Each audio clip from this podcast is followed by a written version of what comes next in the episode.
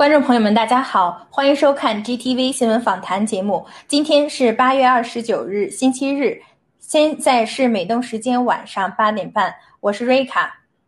首先，我们来看看中共国的相关新闻。中共国演艺界整风持续升级，众多一线演艺明星遭解约或被立案调查。郭文贵先生在盖特中爆料，众多知名一线演艺明星遭公司解约，部分人已被中共相关部门，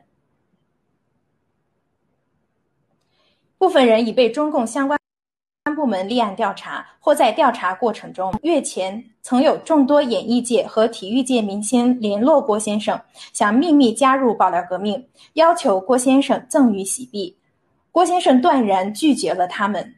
这些演艺和体育界的明星，在中共体制下惯于见风使舵、多投机取巧。如加入爆料革命的真实目的，就是为利而来。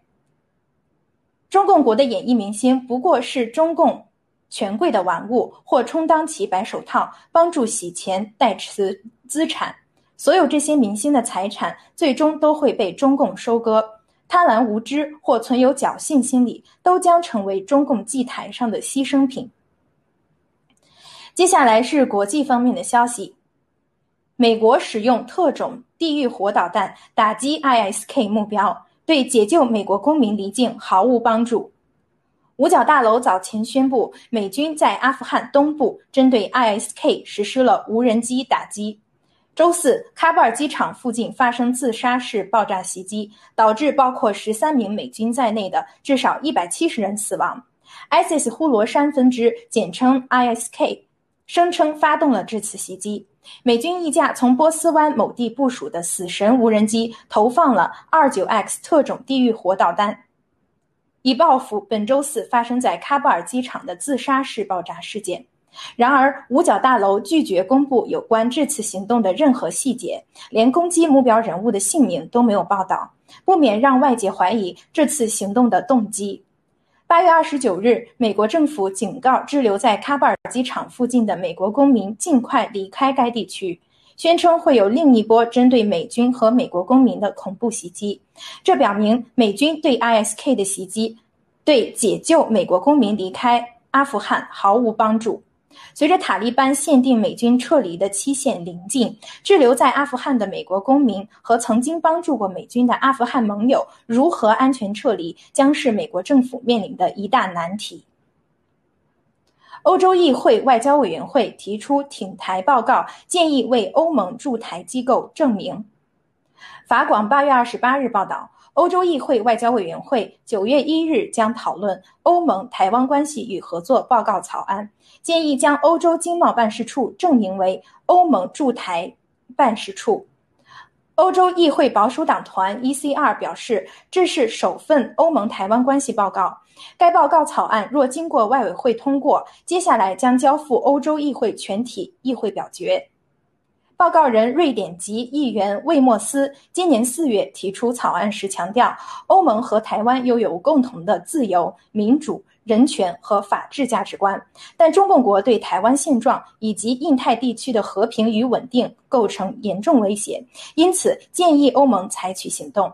这项报告除提到成员国应透过各自签署协议，提升与台湾的政治关系外，还鼓励欧盟与台湾强化官方交流，包括最高层级的交流。该草案敦促中国停止任何破坏台海稳定的活动，并坚持两岸关系的任何改变都不得违背台湾公民的意愿，呼吁欧盟及时主动与国国国际合作。维护台海和平稳定及台湾的民主，以及在欧盟的印太战略中将台湾列入重要伙伴，强烈主张台湾以观察员身份全面参与国际机构的会议、机制和活动，包括世卫组织、国际民航组织和联合国气候变化纲要公约。八月二十七日，立陶宛计划与台湾互设代表一处代表处一事，得到美欧多国的。国会外交委员会主席共同声明支持，这是继声明后，欧盟应对中共国威胁挑战展开支持民主盟友台湾的又一行动。前有病毒研究合作，致使中共病毒肆虐全球；今又再开癌症合作，福布斯峰会带带人类走向深渊。尽管中共和美国及西方多国在病毒功能增强实验上的合作，导致了中共病毒肆虐全球。在全球疫情和病毒疫苗还在持续作恶的情况下，中共又迫不及待瞄准了与美国在其他医疗卫生领域的合作。在八月二十八日召开的二零二一年福布斯中国医疗保健峰会上，来自世界各国的政客和学者就后零型时代的全球抗癌合作进行了探讨。福布斯中国作为本次会议的主办方，显然得到了中共的授意。会议上令人震惊的表态来自澳大利亚前总理陆克文。目前是总部位于纽约的亚洲协会首席执行官的他，竟将中美在癌症研究领域的合作比作中美二十世纪七十年代的乒乓外交，并称对两国间的合作充满希望，因为这场斗争再次跨越了政治和意识形态分歧，进入了人们的生活。福布斯主席兼主编史蒂夫·乔布斯。通过视频表示，现任美国总统乔·拜登曾在他任副总统时因其儿子死于脑癌，呼吁推进癌症研究合作。现在作为总统，希望他能够推进关于癌症的国际合作。不久前，在华尔街和中共的推动下，中美金融领域合作出现解冻的迹象。近期，由美国情报机构主导的新冠病毒溯源报告，又因受美国和美国。中共和美国亲共派势力的施压无果而终，足见中共在西方的代理人仍对中美局势有着强大的影响力。回顾历史，美国对中共的一次次误判和绥靖，养大了中共这个恶魔，更导致了如今红色病毒祸害全球。如果美国的投降派们还不能从中吸取教训，和中共继续玩刀口上舔血的危险合作，将会导致反噬的恶果。接下来看病毒及疫苗方面的消息。台湾自五月开始爆发 Delta 变种病毒以来，首次报告零增病例。自五月爆发 Delta 变种病毒开始，台湾本周首次报告了零新冠病例的零增长。随着中共病毒在越南、泰国。马来西亚和东南亚其他国家激增，台湾抗疫的策略和取得的成功，帮助他巩固了作为全球公共卫生防疫典范的声誉。台湾疫情指挥中心负责人陈世忠在周三表示：“每个人都为这个零点感到高兴，但这并不意味着中共病毒在台湾已经完全清除，还有很长的路要走。但这个零点仅意味着疫情目前的相对稳定。”截至目前，疫情共造成八百余名台湾人死亡。美国绿卡申请者十月起需要接种中共病毒疫苗才能获得资格。林对冲八月二十九日报道，美国疾病控制和防御中心称，从十月一日起，大多数绿卡申请者将需要接种中共病毒疫苗，并有接种证才有资格获得美国永久居留权。尽管早前的疫情数据显示，疫苗不能防止病毒感染，也不能减少传播，而且不良反应造成的人身危害案例也在屡屡爆出，但该机构仍然断言，疫苗接种和常规感染控制措施的结合，将为申请人和美国社区提供防止中共病毒的最佳保护。因此，没有充分理由而拒绝接种疫苗，将使受请人申请人不可受理。有宗教或道德理由者，或者十二岁以下的申请者，因为没有适用疫苗，可以申请豁免接种。如果申请人所在地区无法获得疫苗，则可以申请临时豁免。美国是一个移民大国，这项美国疾控中心推行的新举措，将强迫大量疫苗接种意愿偏低的移民群体不得不卷起袖子。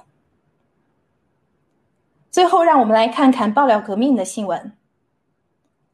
我是英雄第二季拉开大幕，万众期待的爆料革命专属音乐类线上选秀节目《我是英雄》第二季于八月二十八日在 GTV、YouTube 等平台华丽开播。《我是英雄》全部由爆料革命战友组织、策划、参与，以最真实的方式展现爆料革命战友的音乐才华以及新中国联邦人非同凡响的实力和风貌，深得广大战友们的喜爱。同时，郭文贵先生也为此次《我是英雄》节目设置了大奖，本季冠军将获得由文贵先生亲自设计的市场价值超过十万美金的时装。中共把音乐当作洗脑、麻痹人心的工具，但是爆料革命可以让音乐成为射向中共的子弹。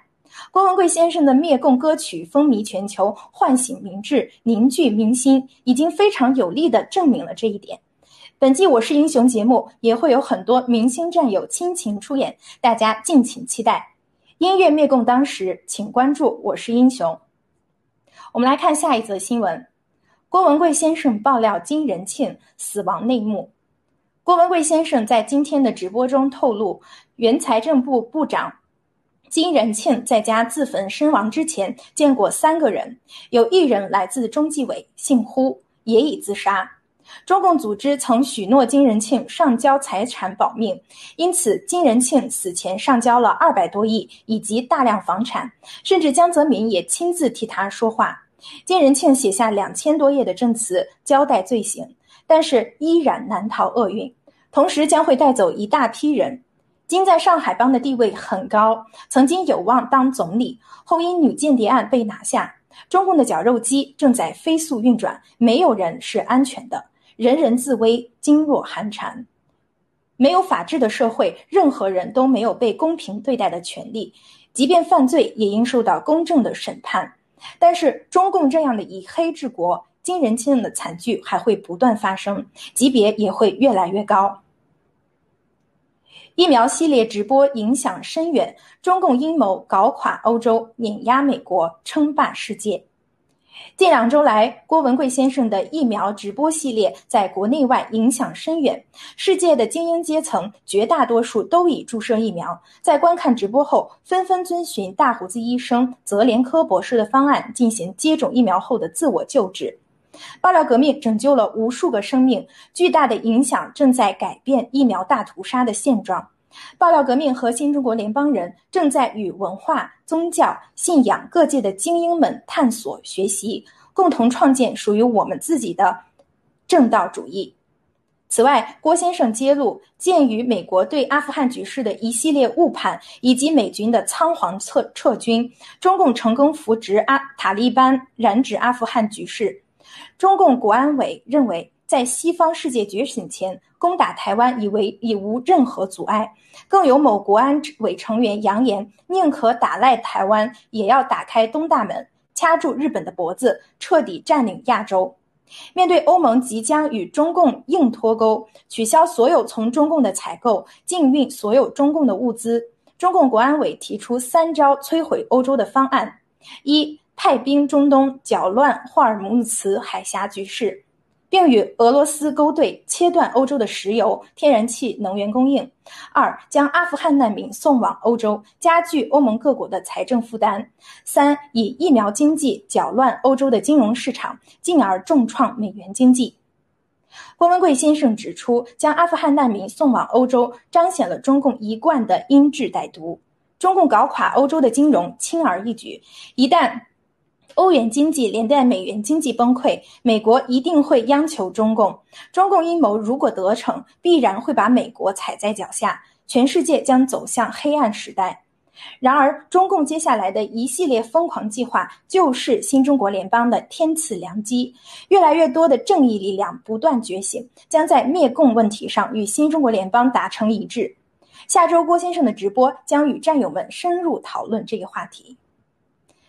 以上是今天的新闻播报内容。接下来由主持人 Rachel 和嘉宾卡利西为大为我们带来今天的新闻看点评论，请不要走开。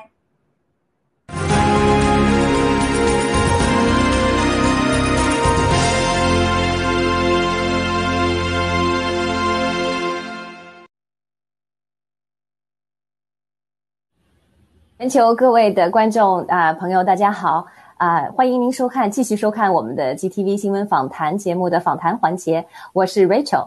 那刚谢谢我们刚才 Rika 给我们带来的新闻播报。我想介绍一下我们啊，其实战友们都很熟悉的我们的嘉宾卡利西。卡利西，您来跟大家打声招呼。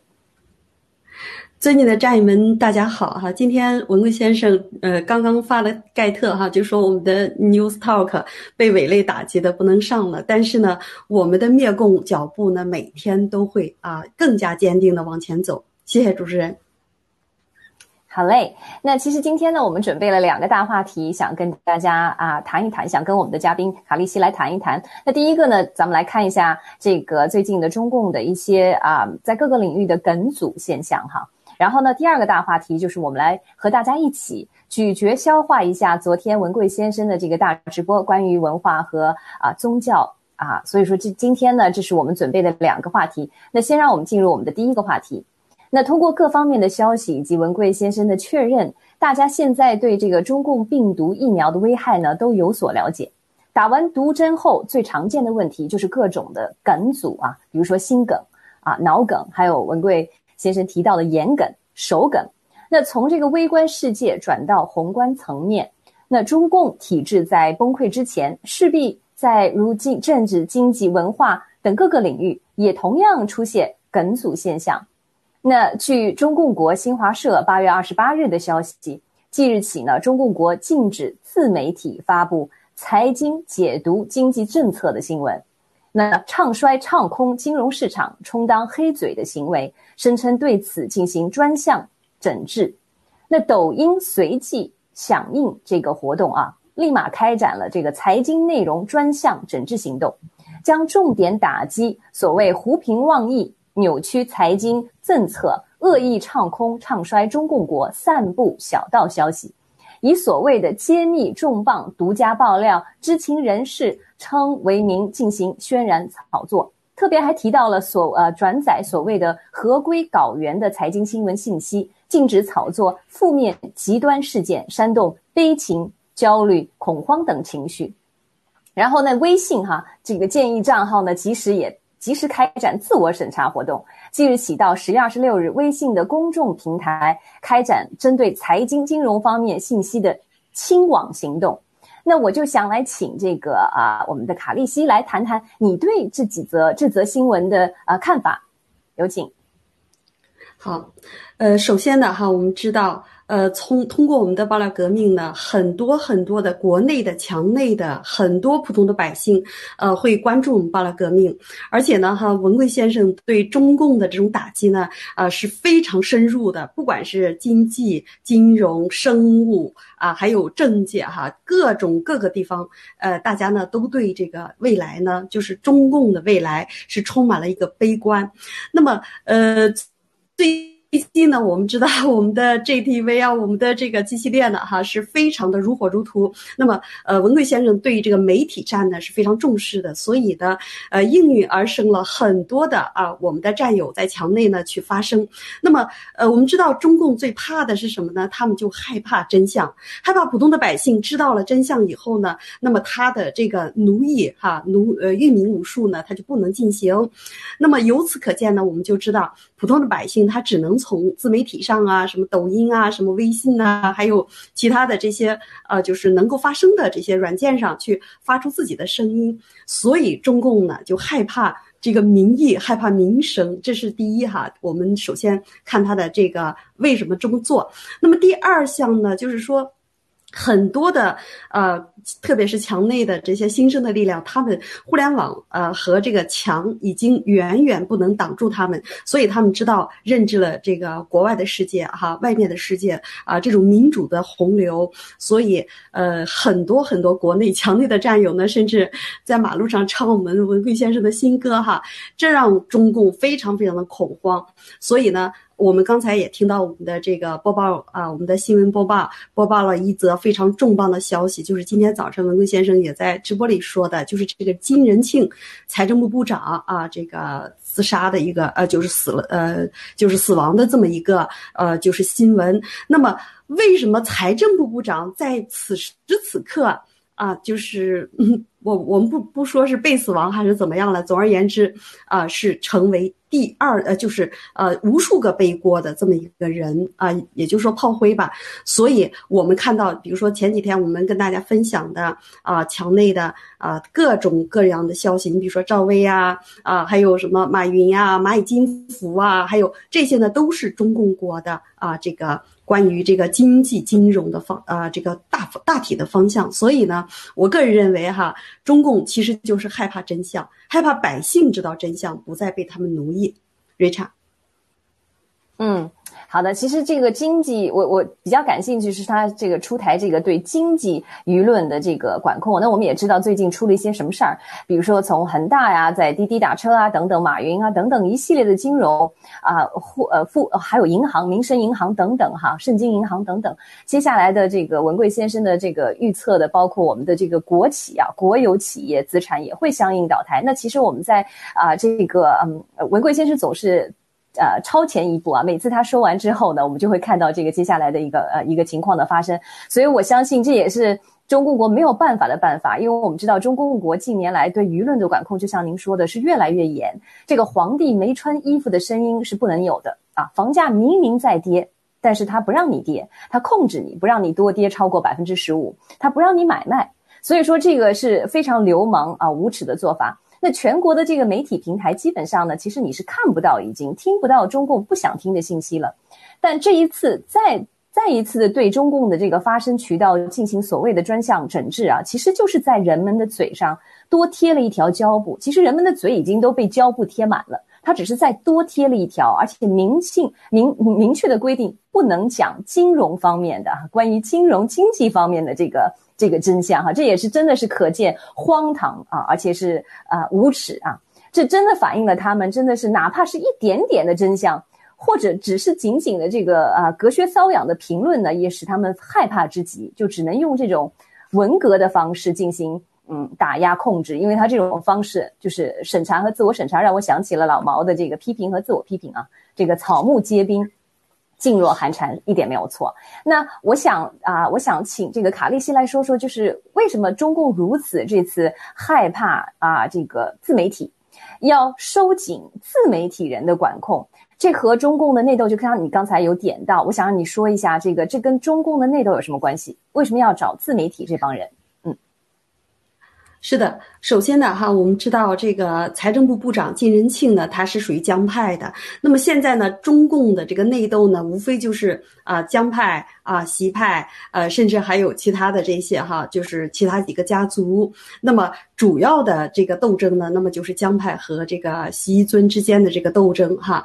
呃，那么由此可见呢，哈，我们知道，就是说，首先他的对这个。经济的管控对金融的管管控呢是非常非常严格，到那种文革二代时啊文革的时代，也就是说之前我们曾经我们两个曾经就是交流过的，就是这个国企呢，它是在回归于这个计划经济。你比如说我们在上周我们分享了一则消息哈，就是说比如说这个本钢和鞍钢的一个呃就是合并兼并哈，那么我们知道啊中国。呃，从建国以来啊，到他呃，到目前为止，他基本上没有什么自己的东西，他基本上就是对外扩张，呃，对内镇压，然后呢，他呃，就是去效仿其他的这个国家的这些东西，拿来主义，所有的东西都拿来，他没有任何创新。那。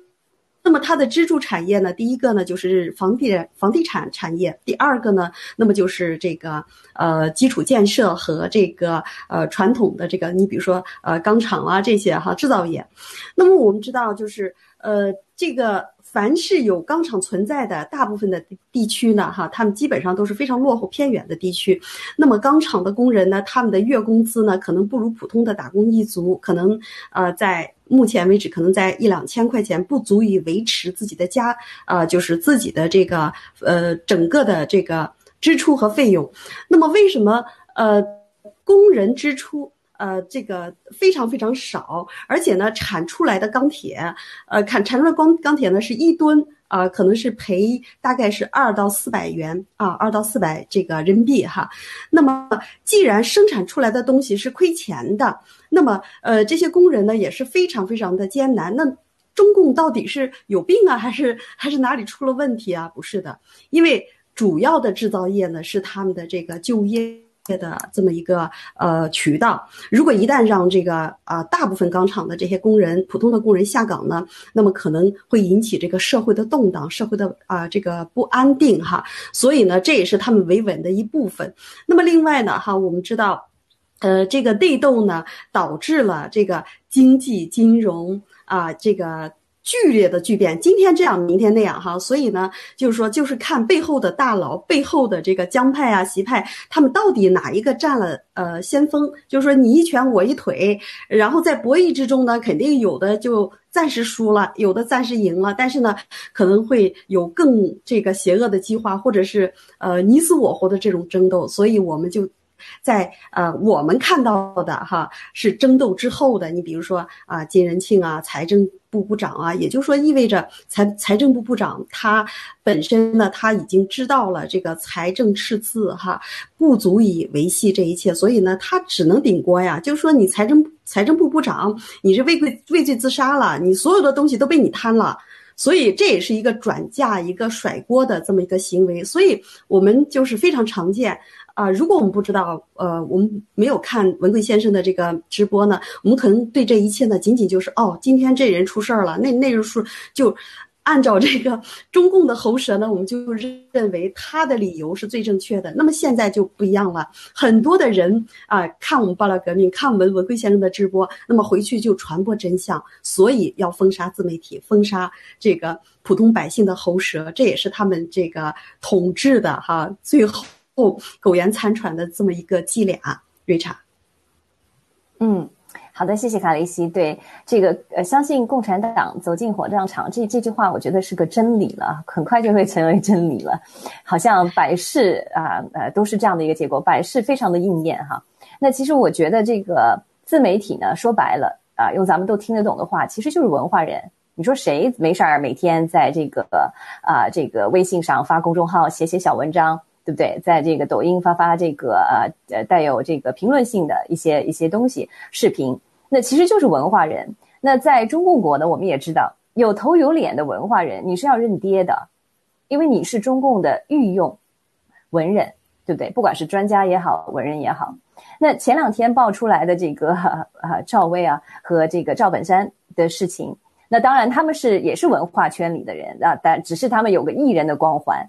那还有就是文贵先生有提到的，在这个大裤衩里啊，在咱们这个中共国的央视的大裤衩里呢，抓捕了二十多百二十二百多人，好像我记得是，好像数字我不太记得清了。但是他说到这个抓捕了二百多人，那这些人何尝不是文化人呢？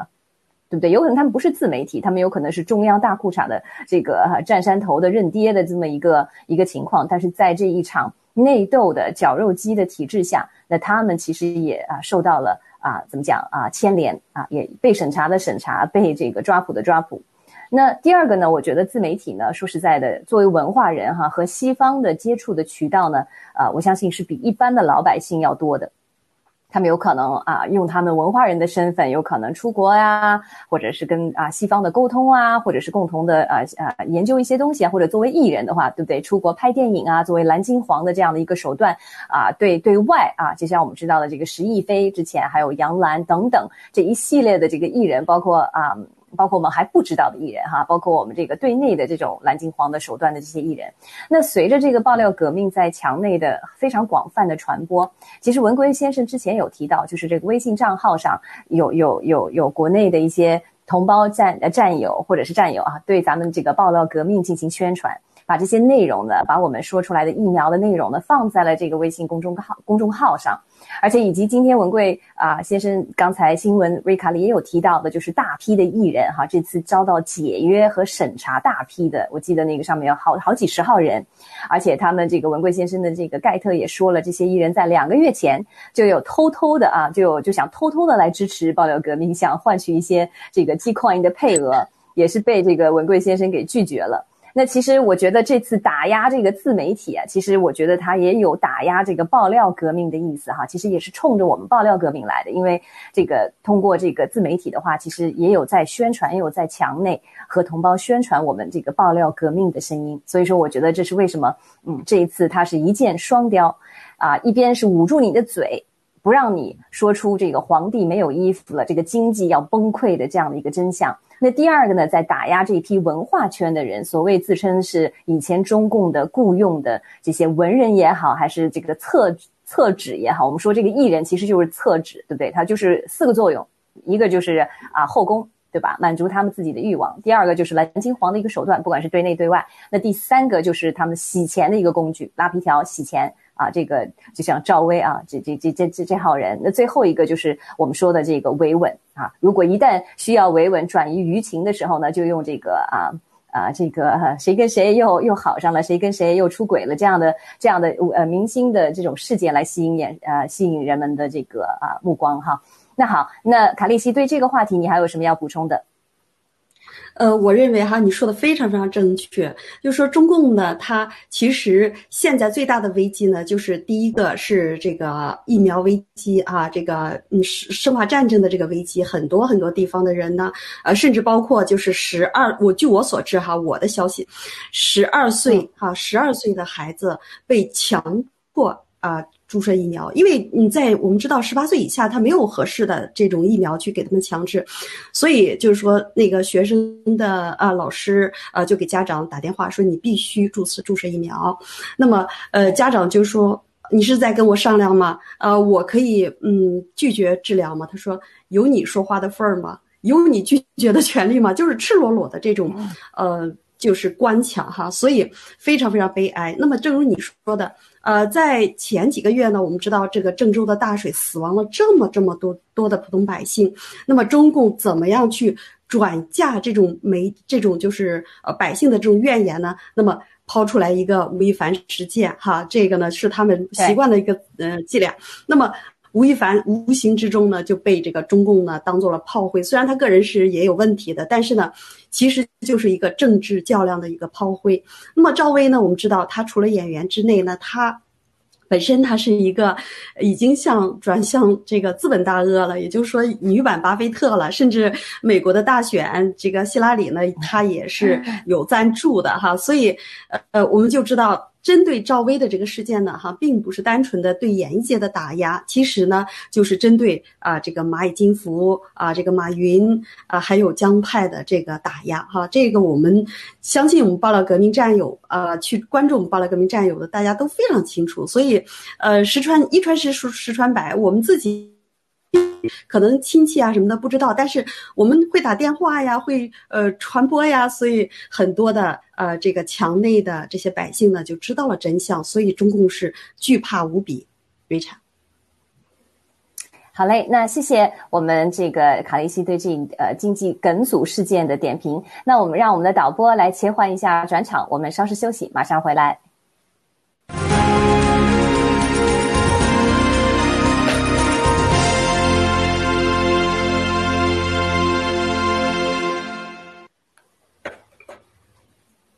好的，那我们欢迎回来，我们将进行我们第二个话题的讨论。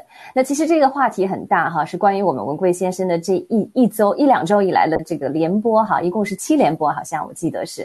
那不管啊，不管是疫苗的危害也好，还是关于昨天我们的这个大直播是特别关于宗教啊、文化和家庭的这个直播，听得我真的是非常非常的非常的震撼啊！所以一直想呢，就是在想听完这个直播之后呢，就一直想找个机会。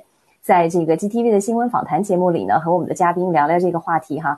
然后今天终于找到机会了，而且我觉得您是啊比较完美的一个嘉宾。为什么呢？我知道，嗯，在我听您过去的这个直播呢，我也知道您本人是一位佛教徒啊，跟啊啊就是信徒，那就是就所以说你一定有东西和大家来分享。那昨天的这个先生的直郭先生的直播中呢，他就是以他的超人的超于常人的经历和智慧哈，揭示了。宗教的本质，那他是这么说的：这个宗教的本质是什么呢？就是为人类文明的不确定寻求合理化的解释。那在这一次毁灭性的病毒和疫苗灾难面前，世界上的各个宗教都无法兑现他们的承诺来保护他们的信徒。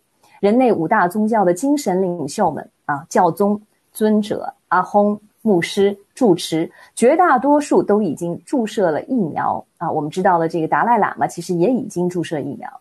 那作为一名信徒，你在听了这个文贵先生昨天的直播以后啊，关于这个对宗教的这么一个解读，你的第一反应是什么？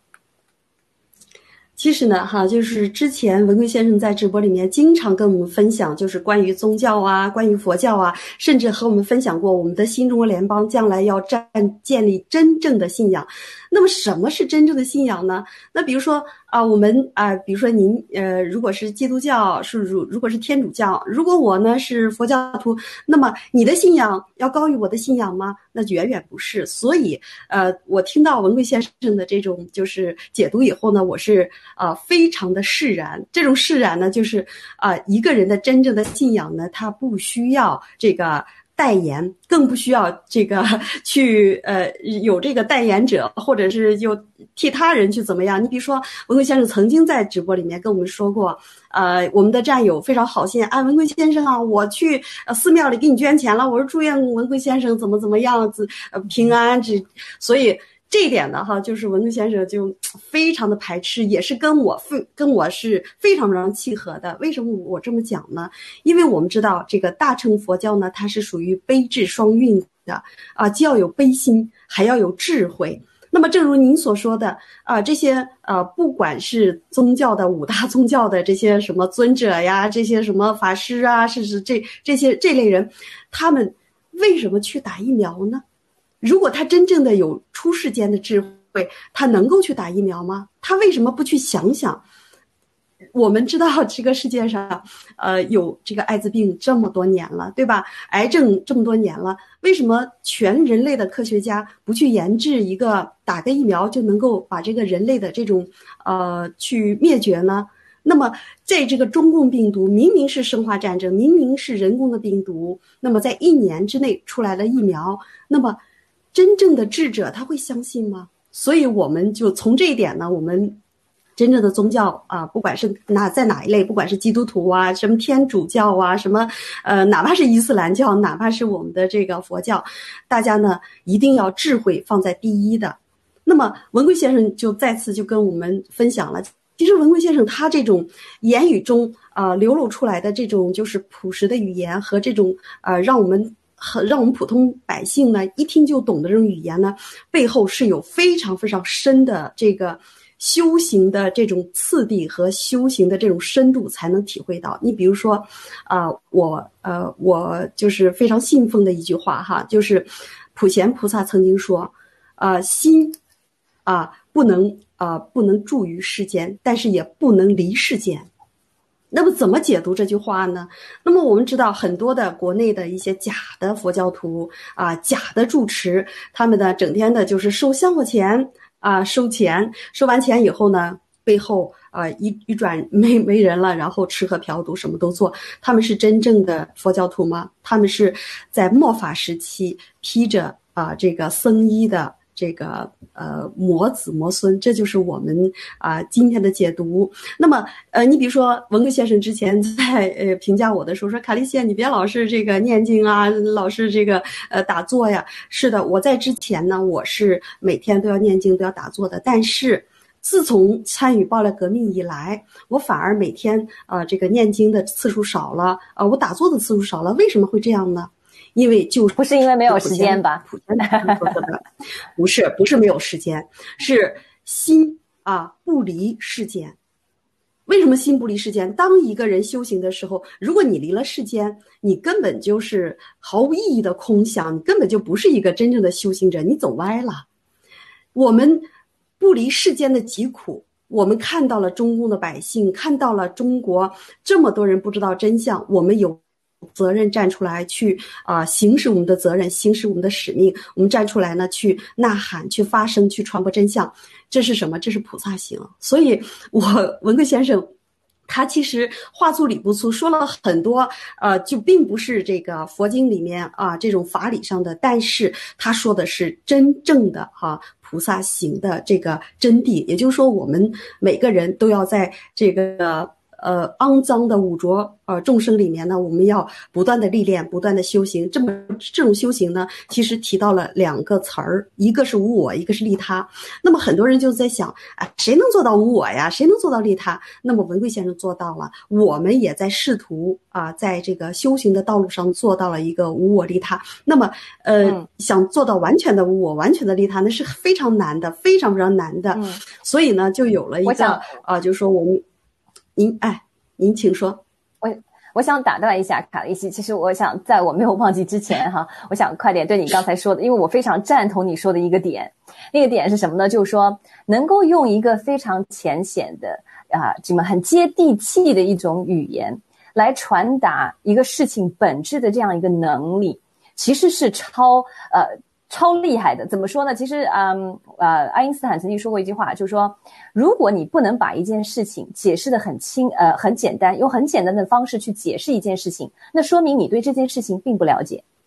那我觉得这件这句话呢，适用在这里也是完全正确的，因为我个人的一个经，呃，就是一个经历吧。我其实，呃。最早来到这个啊西方国家的时候，来来来的时候有很多很热心的这个呃基督教徒，因为我当时来的时候还去大学去读书，那他就会对这个学生来做一些传教啊，帮助你啊生活上各方面的困难。那当时呢，就是。有机会接触到啊，这个这个基督基督教也也去呃呃也去学过这个，也去呃呃上过这个查经啊，就跟他们一起学这个圣经的书里面的一些一些课，当然也是断断续续，因为我我总觉得他们没有解释一个问题是什么问题呢？就是说，就是说为什么为什么这些做坏事情的人，不管是杀人放火、吸毒啊、抢劫、做坏事的人，只要他去忏悔，他的罪就全给抹了呢？这是我不能理解的。我说为什么？为什么他犯的罪他不能受受受惩罚？为什么他只要去忏悔，他的所有的罪就一笔勾销，他就能上天堂？这不是太不公平了吗？这不是你可以继续烧杀抢掠，可以继续吸毒，可以继续做你现在做的恶事吗？所以这一点是我不能理解的。那我也没有得到一个很好的回答。所以说，呃，这也是为什么我我当人们问到你是不是有宗教信仰，因为在西方国家，你跟别人交谈，人家会问你，哎。你你你信什么？你有没有呃宗教信仰？我每次的回答就是说我没有，我没有宗教，啊，我也不去教堂，但是我有信仰。就英文就说啊，我是 spiritual，我有 spiritual 的 needs，我但是我不是 religious，我没有我没有我没有宗教。所以这也是为什么，嗯，我觉得你刚才说的这一点我非常非常的认同。而且我有朋友哈，我有一个朋友他是虔诚的基督教教徒，他甚至是 pastor，就是牧师，他是他们这个西班牙裔的教堂里面的牧师。他就非常非常支持这个，说就是教义。其实宗教的这个 Bible 里面有规定啊，你要做什么？比如说你每个月要捐百分之呃十的钱，对吧？给这个教会哈。那他真的就是，他真的就是每个月从工资里扣钱。还有就是说啊，你不能有未婚先孕的这个性行为。结果他就要求他的儿子，他有两个儿子，不能有未婚先孕的这个这个这个性行为，因为这是教义里所写的，你不允许做的。结果什么呢？结果造成他的。大儿子在十九岁的时候就结婚，而且这个婚姻呢，在短短经历了一年的时间就结束了。两个人不但生了孩子，还离了婚。那所以说，这是我觉得，嗯，我觉得这是这是这是这这就像文贵先生嘴里呃讲到的一样，就是说宗教就是要求绝对的服从，宗教给出的答案你必须接受。它都是一些仪式化的、许诺化、绝对的独裁化。那这里呢，我也不想啊冒犯那些啊有宗教信仰的这些战友。那我想来问问啊，卡利西，你是怎么怎么样去调和啊？比如说我们现在有一些宗教信仰的，比如说您也是啊这个信徒。那有些这个信徒呢，他对他的这个自己的一个宗教信仰已经产生了一个固有的认知和他的这个心理上的这个依赖。那在听了文贵先生的这个直播之后呢，就不免哈会有一些差距，就是会有一些差异。那你对啊这些呃战友或者是这些呃信徒们，呃有什么好的建议，能够让他们调和这种差异而带来的这种呃怎么讲心理或者认知上的差别？呃，其实呢，哈，就是说文贵先生他一直在跟我们战友们在解读啊，在这个传播一些事情哈。那么这种传播呢，就是说你。不论你信什么教哈，你做人的善良和道德标准这是最起码的哈。所以，呃，我个人认为呢，你你没有信仰的人和相对于呃这个有信仰，你比如说基督教、佛教什么，哎，哪怕是伊斯兰教哈，相对于有信仰的人呢哈，他还是做人的道德底线啊，就是要强一些。所以呢，啊，即使您啊是基督徒，呃，我是佛教徒，我充分尊重您的信仰。这就是啊，我在呃和其他信仰的这些人交往的时候，甚至其他信仰，甚至没有信仰，只信上天啊，只是朴素的这阴阳理论的这些人，他们去追求这个善的这种人的啊这种呃信仰哈，在我看来，他虽然没有归于某一派、每每嗯某一宗，但是呢，他信真和善。这也是一种信仰，所以，呃，这个宗教呢，并不代表信仰啊。这就是文贵先生给我们战友们的这个传，呃，就是给我们战友们的这种分享哈。那么我听了以后呢，我是非常非常的释然，因为我知道我再一次我知道我跟对了人，我跟对了这个真正的他一个智者，就是说，在我们知道这个，在佛教在这个传承的这个意义上，呃，和基督教在传承的意义上。他在哪怕是呃真，哪怕是呃这个天主啊、基督啊、耶稣啊，他们并没有去违拗啊普通的人，去强迫别人去服从。但是呢，啊我们的这个代言人，你比如说什么牧师啊、什么什么呃这个法师啊、什么喇嘛呀、什么这些呢，他成了我们这个宗教和信仰的代言人。所以呢，他会强迫你去啊供养、去布施啊，这个他强迫你去捐款，所以。但是这个呃创教的人，或者是建立这个呃佛教的释迦牟尼佛呢，他并没有这样的，所以这就是文贵先生所说的啊，这个我们不需要代言人。那么呃，在出现了分歧啊，我们怎么样去解决呢？文贵先生在每一次的直播里面，几乎都跟大家在说。呃，就是著名的四个字，就是无我利他。这这四个字其实就代表了佛教的真正的啊顶级的境界。那我为什么这么说呢？你比如说，啊，我们当出现了这种争执，我们啊这个不管是跟其他派教的人争。执还是跟啊其他的人争执，那么我们就是有这个我执，因为我认为我是正确的，你都是错误的，所以才发生了这种就分歧。那么在事儿上呢，啊有些人就没看透，就是啊我给和尚去捐啊多少多少钱，你求我保佑平安，他自己都不能保证他的平安和他的这个福报和这个财运，他怎么可能给你福报呢？所以这就是我们啊看到这个事儿上的这个。啊，就是视障，就是在事儿上看不清。那么，呃，至于啊，其他的，你比如说信啊什么呃这个喇嘛教的、藏密的、什么汉传的，甚至禅宗的啊，他们说我的教派是第一的，我的教派是第二，争的是面红耳赤。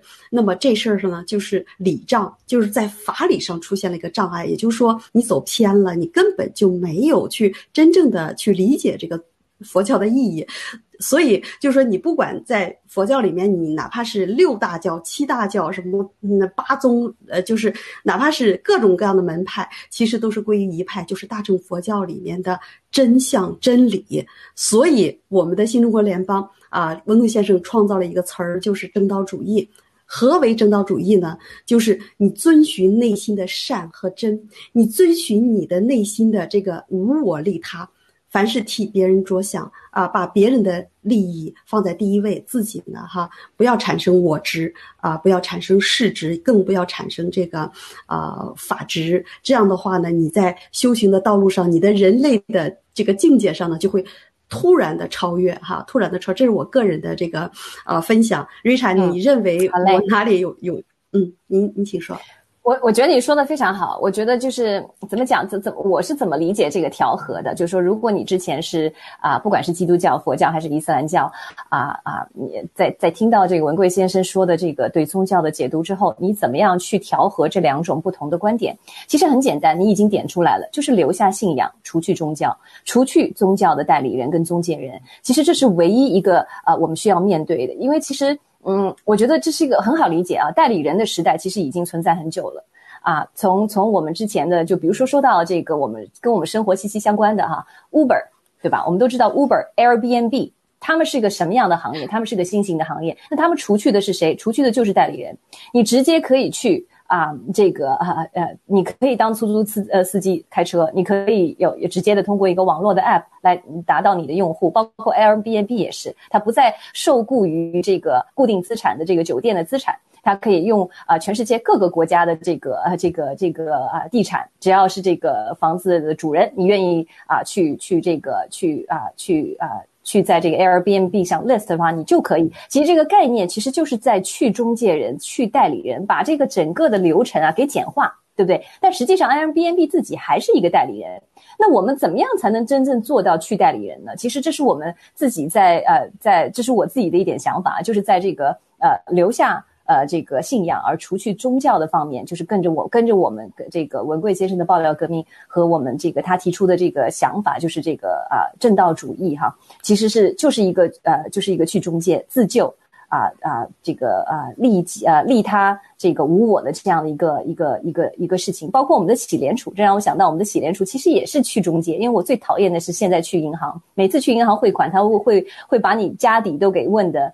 嗯，怎么讲？正过来反过来会问你很多问题，用的理由就是说啊，我要保护你，我要保护你的危险。我说我不用你保护，我我说我自己承担风险都不行，这是银行的规定。所以说，我就希望能够有一天可以不要再用这个银行，真的真的很期待我们的喜联储快点 快点上市哈。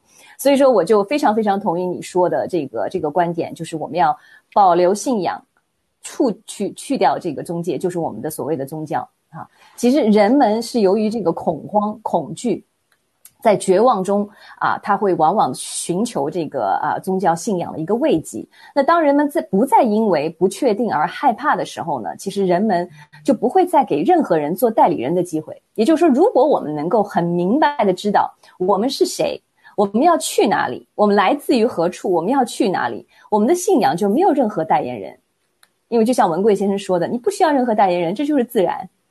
啊，宗教和这个信仰属于一个文化范畴，对吧？然后这些文化就是生活的方式和标准。那换句话说，其实呃，宗教信仰其实就是呃，就是给你一个生活的方式跟标准。那所以呢，我们要去标准化。为什么？因为这些标准都是之前的所谓通神的人、中介人制定的，他告诉你这是标准。那这些我们都知道是假的，是骗的。那在经历过这个这一场人类的怎么讲啊大灾难之后，我相信。会有越来越多的人啊，能够看得清清楚楚，这个所谓现在设立的这些标准和现了现在的这些生活方式到底是个什么样的东西哈？就像文贵先生直播也说到，这个这个这是一个。所以说，这是为什么我非常佩服文贵先生，他总能在这么多纷繁复杂的噪声、噪音当中看到它的本质。这也是，这也是我不得不不佩服他的这个得到的这个修行的这个这个程度啊。他就说：“哎，你们有没有发现到，打疫苗最多的地方是经济文化啊，这个宗教最发达的地方啊？不是非洲，不是北朝北朝鲜，而是美国、以色列。”啊，台湾跟韩国这个问题，我在在他直播之前，我没有想到，我真的就没有想到，我没有把这两件事情给完全的联合在一块儿。但突突然他一点，你就突然之间觉得啊，哎呀，这个真的是。就是在这么多的这个纷繁复杂的这个世界当中，他竟然能把这两块东西给连在一块儿。那我想听听你对这个啊，你对这一块的解读，就是说是是什么样的一个感想？你对这个突然知道这些最发达的国家竟然是啊打疫苗打的最多的国家，你你有什么样的感觉？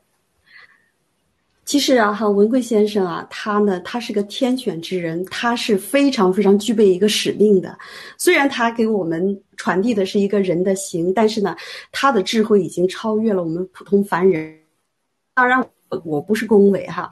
为什么我这么讲呢？因为啊，你比如说美国呀，啊，还有这些其他的比较这个有宗教信仰的国家，他们为什么去打疫苗呢？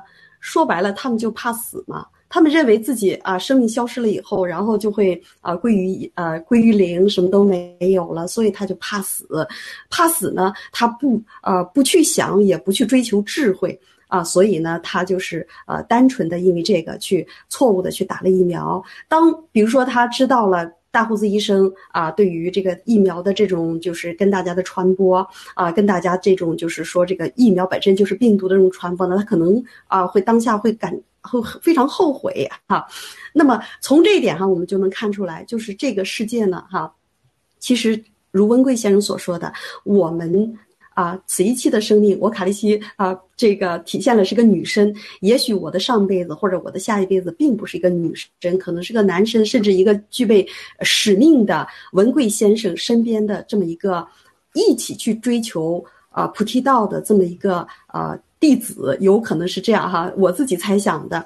所以呢，哈，我们在这个追求我们的真相的这个道理上呢，我们是不怕死的。我们为什么不怕死呢？因为我们相信这个生命的不生不灭。我们此一生啊，我们的肉身已经啊没有了啊，坏具成为坏具了。我们剥离了我们的肉身，那么也许我们成为天人，成为神仙，呃，或者是成为外星人，或者在某一某一时刻，我一下子就呃打坐，然后就呃化化身红光到了其他星球了。这不是不可能的啊。我们人类的认知呢，也在啊这个。这个就是视野中呢，也是非常这个发达的，也是呃非常超前的哈。所以就是说，我们啊不怕死，但是我们追求真相。我们呢啊也会相信真正的啊信仰，真正的信仰就是啊其实是真相呢是不生不灭的。我们不不惧怕这种肉体的消失，我们惧怕的是这个，呃将来我们到哪一道？你比如说，万一到了畜生道，万一到了这个呃阿修罗道，让我们。不再成为人，或者是不再成为其他的哈，啊，我们这才是担忧的。所以宗教哈，呃，至少是佛教给我们传递的是这么一个信息和一个慰藉，这是给一些呃比较善良、有正直的人啊去一种精神慰藉。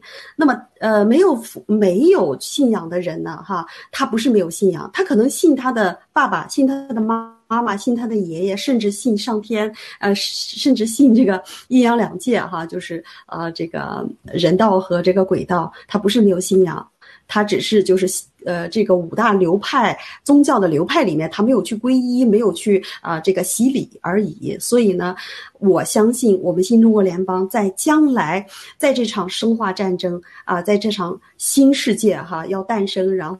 这个新旧交替的这个过程中呢，我们啊会啊为我们的至少是华人的社会呢建立真正的信仰。那么这种真正的信仰呢，就是真和善啊，就是本源，也就是说啊，我们啊这个无我利他的这种理想的世界哈，我们要努力的去建立我们的这种就是啊无我利他的这种理想世界。瑞查，嗯。好嘞，那谢谢分享。其实，在人呢在付出了惨惨痛的这个代价之后呢，啊，才有这么一个机会哈，捅破这个大变大骗局。就像文贵先生说的，他说人类被愚弄的时代要结束了。那人类啊，这个时代结束了，也就是预示着一个新的时代的开启。那人类将在这个新的时代里面去寻求什么样的出路呢？那我想到就很容易想到你刚才有谈到的这个我们文贵先生和新呃新中国联邦所倡导的这个正道主义。其实我我对正道主义的啊一点很浅薄的了解。其实今天文贵先生在直播中也说到了哈，他说你只要看透了几种关系哈，人与人之间的关系，人与这个动物之呃呃人与自然之间的关系，还有人与宗教啊之间的关系之后，你就能。参透什么是正道主义？那那当然我还没有参透啊，我我还要继续想一想，因为这个的确是很 呃很很深奥的，很需要咀嚼的一个东西。但是我很浅显的理解，其实所谓的这个道啊，我们也知道之前有人说什么呃道可道非常道，就是老子的很经典的。那我就回到我们最开始这个谈第二个话题那一句话：如果你解释不清楚。一个东西，那就说明你对这个东西还不理解啊。那也只能说我不是对老子不敬啊。我相信很多人的道教的朋友，我不是有冒犯的意思，我只是想说啊，我们今天能够在文贵先生的带领下，用最浅显的老百姓每个人能听懂的语言去理解这个道到底是个什么东西。那我从我是谁，我从哪里来，我到哪里去？所以说，我相信这个道就是所谓的文贵文贵先生所说的参悟的这个啊本源啊真理这个真道。那为什么说正道呢？那有正就有反。那我知道这个世界上永远会有反啊，有反的。那我们作为这个新中国联邦，我们啊啊这些战友们，其实就是维护这个道，这个这个所谓的这个道的。所以说，我们称为正道主义。我们不再不不仅要相信，我们我们还要维护它，而且去更更多的去行善，把这个道义分享给更多的啊愿意倾听的人。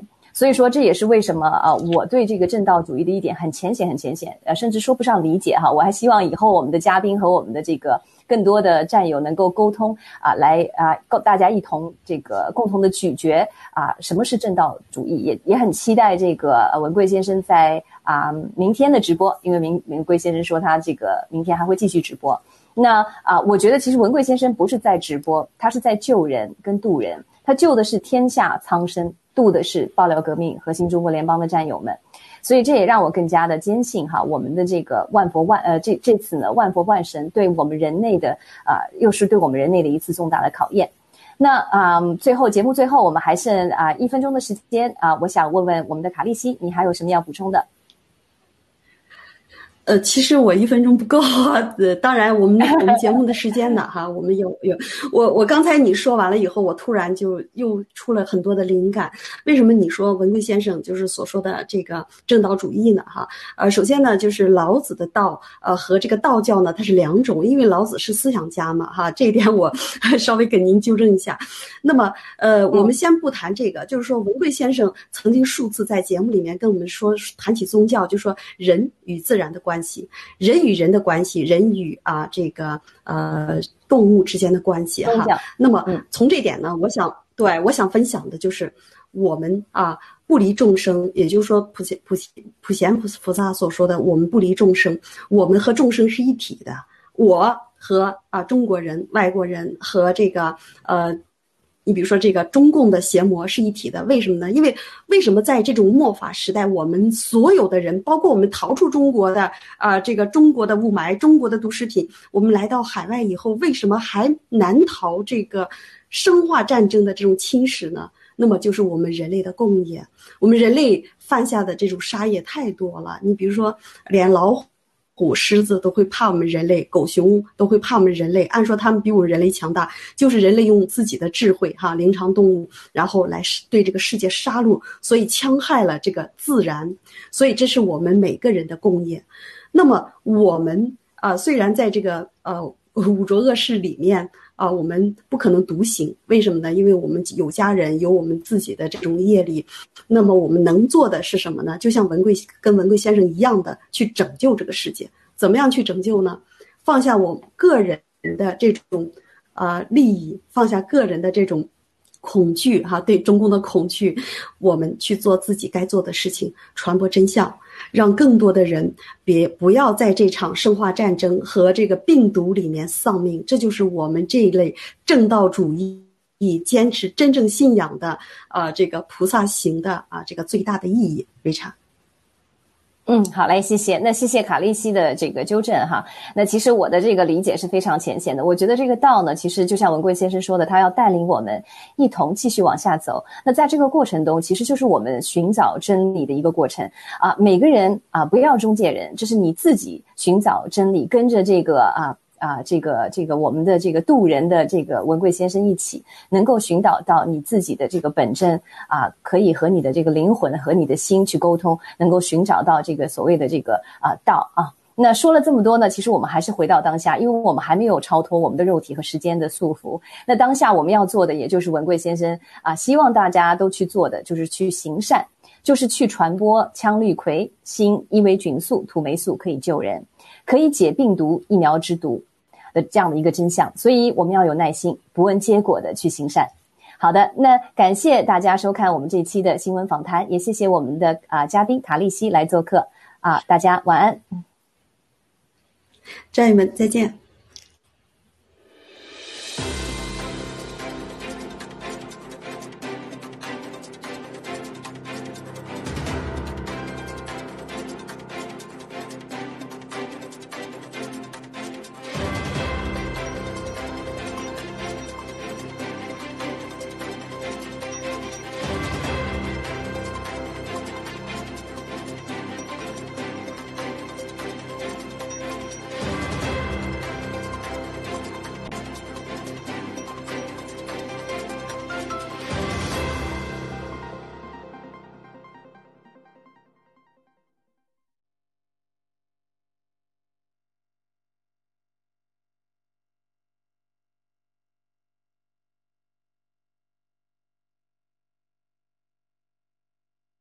你好，我是叶伟文，欢迎收看 Kini TV 快报。我国政局暗流汹涌，对穆尤丁弱势政府而言，国会议员的每一票都不能少。如今，就连前首相兼弗罗交易国会议员马哈迪也成为穆尤丁拉拢的对象。马哈迪向 Kini TV 和当今大马透露，国盟曾经拉拢他，但他拒绝和前首相纳吉合作。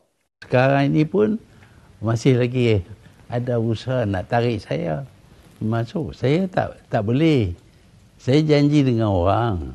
Saya buat ucapan janji dengan orang kita nak tolak Najib apa semua. Saya tak boleh kerjasama dengan Najib.